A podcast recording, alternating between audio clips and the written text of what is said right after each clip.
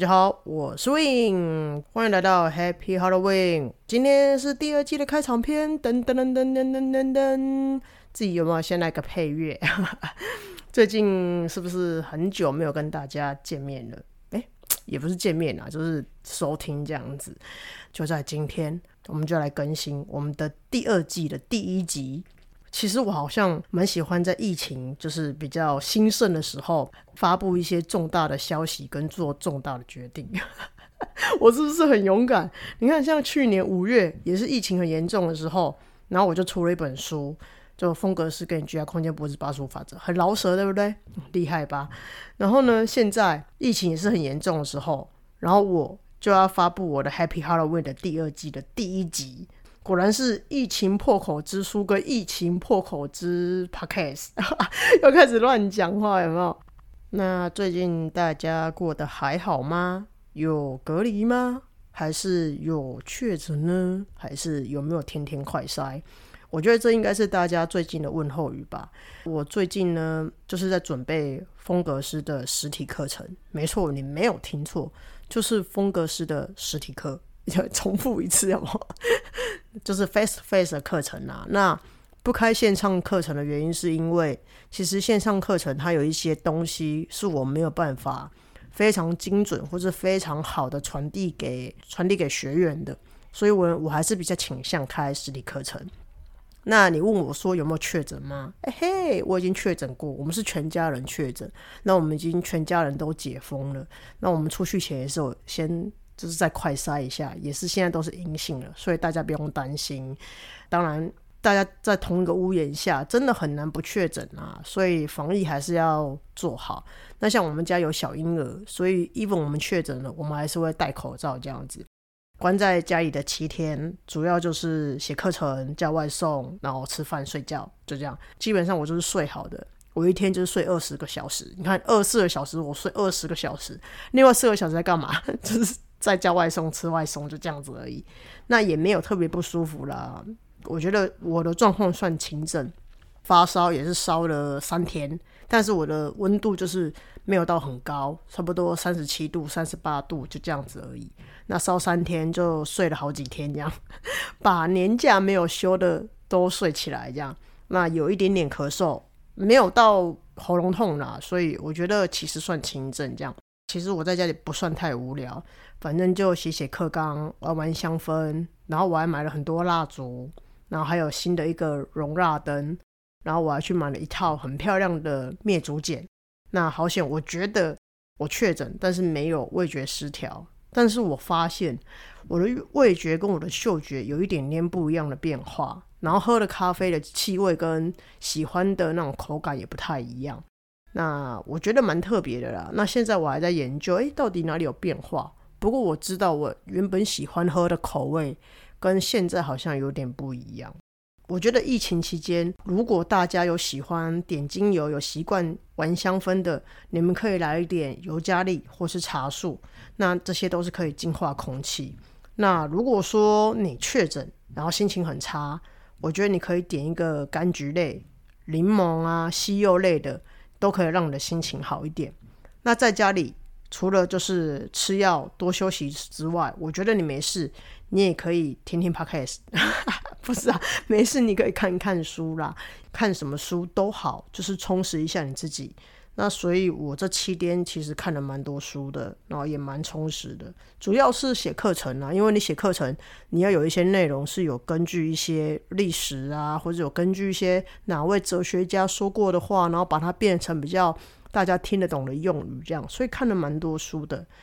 所以呢，如果这阵子真的不小心确诊的人，大家心态可能调整一下，不要觉得说，哎，很不幸我们确诊，其实不是，就当做是老天爷要我们休假七天，关机七天，那这样休养之后，才能够走好未来的路。重点是确诊就确诊嘛，你也不要太难过，然后也不用太开心。有没有有些人为了要领保险，哎？确诊很开心，有没有？没有哈，就我觉得自然就好，身体还是要顾好啦。好啦，我们好像讲太远了，变成健康节目，好吧？来说一下为什么想要开 Happy Halloween 第二季好了。因为呢，我那一天就是心血来潮，宝贝去跟菩萨问，菩萨要给我一个新杯。从健康节目变成那个神鬼怪力节目，到时候被归类为灵异类，有没有开始乱讲话？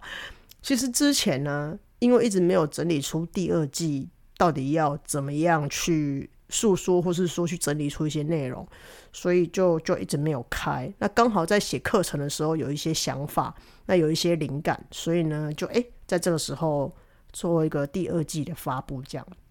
那有些人会问说，跟第一季的差别在哪？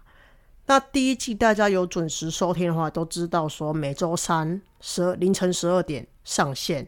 那每一集的时间平均是二十分钟到三十分钟。那主要就是分两个部分嘛，一个是自说自话，一个是闺蜜系列。反正主题呢就非常的广泛，这样。刚好我也统计了一下，第一季大家最受欢迎的 EP 是哪一些系列的。像比如说 lifestyle 这个系列的，大家还蛮喜欢的。然后风格式课程这部分，大家也蛮喜欢的。以及讲到一些心理学啊、心理层面、身心灵部分的，大家的点阅率也蛮高的。那经过第一季的整合之后，我觉得第二季我的主题可能会更明确一点，就是我只讲三大类的主题。主题一就是讲空间风格师，那内容就是主要在讲课程啊、设计啊、艺术装饰布置。所以如果你想要学一些风格式课程，或者想要购买风格式课程，你不知道你适不适合的话，你可以选这个主题听。那第二个主题呢，就是装修系列的。那装修其实是属于现在这个市场比较多人需要的，那也是有有比较多人有问题的。那装修系列的话，我主要可能会讲轻装修、老屋装潢、工程维修、纠纷监工这些东西都会带到。这样主题三就是讲日常的，就是有的没有的啊，讲一些干话，讲一些时事，讲一些新的观点，讲一些身心灵之类的。那时间的话呢，也做一点点调整。我们今天 on 第一集六月一号嘛，那以后会双周或是三周会才会 on 一集这样。周三凌晨十二点上线，这样。那之后的安片呢？我会把主题，比如说看是风格师，还是装修，还是日常，我都会把它打在标题前面。大家可以选自己有兴趣的主题听。那如果你有都有兴趣，哎，太好，那你就多听，帮我增加点击率。那如果说你今天压力很大，你想要舒压，你想要那你就听日常篇。那如果你装修有任何疑问，你就听装修篇。你有一些风格师上的疑问的话，那你就听风格师篇。反正就是蛮简单的分类啦。那我觉得这样子大家比较好去做选择。那为什么现在会改成双周或三周一集？是因为之后我们课程开的时候，我们七八月份课程按上去的时候，可能我要边做课程边录 podcast。时间上来讲来不及啊，所以呢，我就把它时间 range 拉大一点，给我自己多一点空间去准备内容。那说起课程，其实算是筹备蛮久的，因为其实出书之后，一直有很多线上机构，或是说一些实体机构找我或找我的经纪人，但我们两个就很挑，你知道吗？哦，挑的要死，比挑女婿还要挑啦。那我觉得。有些东西我们有去筛选过了，我自己本身就会去想，有一些线上已经有人在讲的东西，比如说像软装啊、室内设计啊那种的，其实我是兴趣比较少，因为我觉得那个市场取代性太高了。那为什么我要跟大家去抢饭吃？我自己也比较喜欢吃意大利面嘛，就 开始乱讲。反正我们俩就很像挑洗选蛋一样，你知道吗？反正最后这三个月有挑到一个优良的女婿，这样还成功的让我自己在三十六岁的时候出嫁了。哎呦，普天同庆啊！然后反正课程呢，约莫在七八月份就会正式的上市了。那现在课程的网站也在制作中，到时候很期待的跟大家相见。那目前课纲或是说有一些教学内容也都完成了七七八八了。之后呢，我会继续把它细节化，这样。那课程当然有大家最期待的风格师养成班，然后还有六感设计，那还有风格师的家饰采购，然后要学通灵的呢，你就是来上六感设计啦。开始胡说八道。那如果你是小朋友，我说是那种青少年，或者是你有认识那种青少年，你也可以送来上美学课。那小一、小二生你就来上色彩心理学，怕了吧？小一、小二就上心理学，嗯，我真的是客群那个 T A 有够广的，老少咸宜的讲师有没有？那青少年呢，上一上你就会变成 Justin Bieber，不实广告，等下被打了。那色彩学上上会变成什么？变成天线宝宝了？等下被投诉，一直乱打广告这样子。然后色彩学上上变小毕卡索，这样可以了吧？好，反正呢，目前课纲都已经出来了。那到时候我会再开一个特别的一集，去介绍更详细的课程内容，比如说谁适合去报名啊？报名之后你可以学到什么？那目前来讲，其实有一些呃听众有写信给我，问说，诶，他现在其实有在网络上报一些课程，但是上完课之后，他们找不到工作。那我觉得，其实这是一个很现实的问题，you know。因为有些人上课，他就是为了想要精进自己嘛，improve self；有些人想要充实自己；有些人是为了想要转职换跑道；有些人上课是为了以后想要自己在自己装潢的房房子上用到；那有些人上课是为了培养兴趣。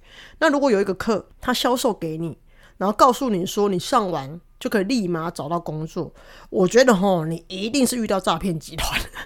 真的，我不会骗你，因为连我自己在卖这样子的课程，连我自己卖我自己的课，我都不可能这样子说这种画大饼的话给你。因为我觉得求职这件事情，它是一个学问。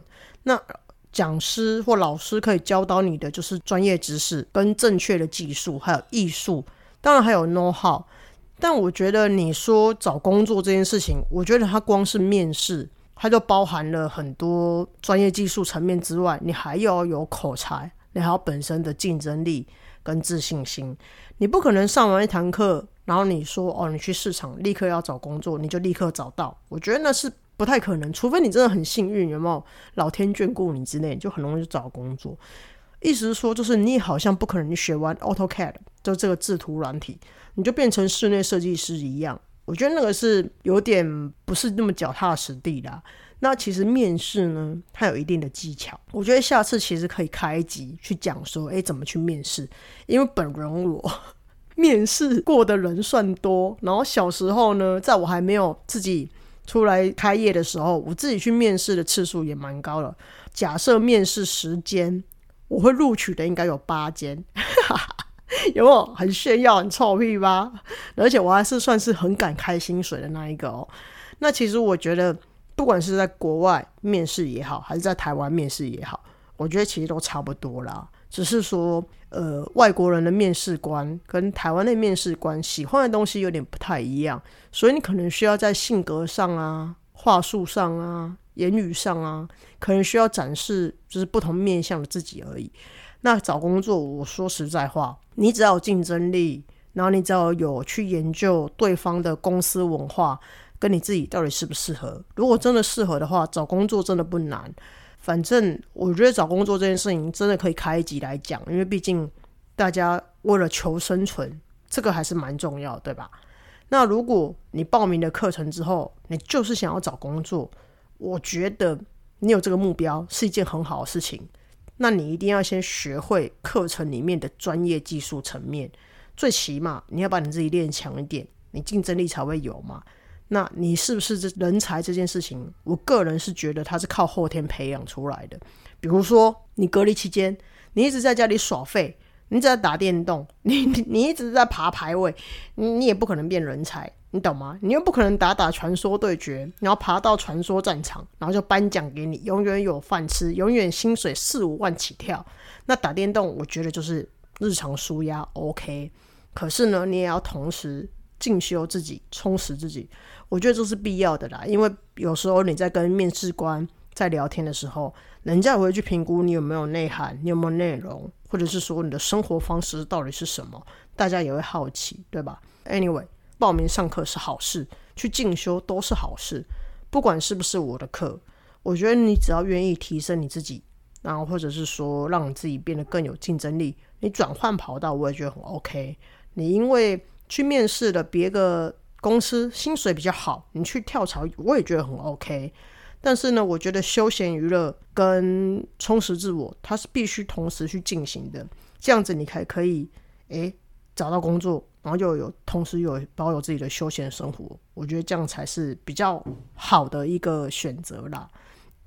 会不会讲一讲 到时候又多开七八堂，有没有求职市场的课程，然后来教大家实体的如何找工作，越讲越远，有没有？反正第一季呢，大概就是以会以这三个方向这个类别去进行。那如果你有想听的，我也欢迎你，就是因为下面有 email 嘛，你可以写信给我，告诉我说你想听什么，或者是说你有一些问题，你也可以问我，我都如果说可以把它写成一集的话，我再统一回答大家。那总之呢，今天第一集很开心的回国，然后很开心的跟大家在这边又相见欢，还是只有我自己一个人欢，你们没有欢。好啦，今天谢谢大家收听啦，我们下次见喽，大家拜拜，要好好照顾自己，勤洗手，戴口罩，拜拜。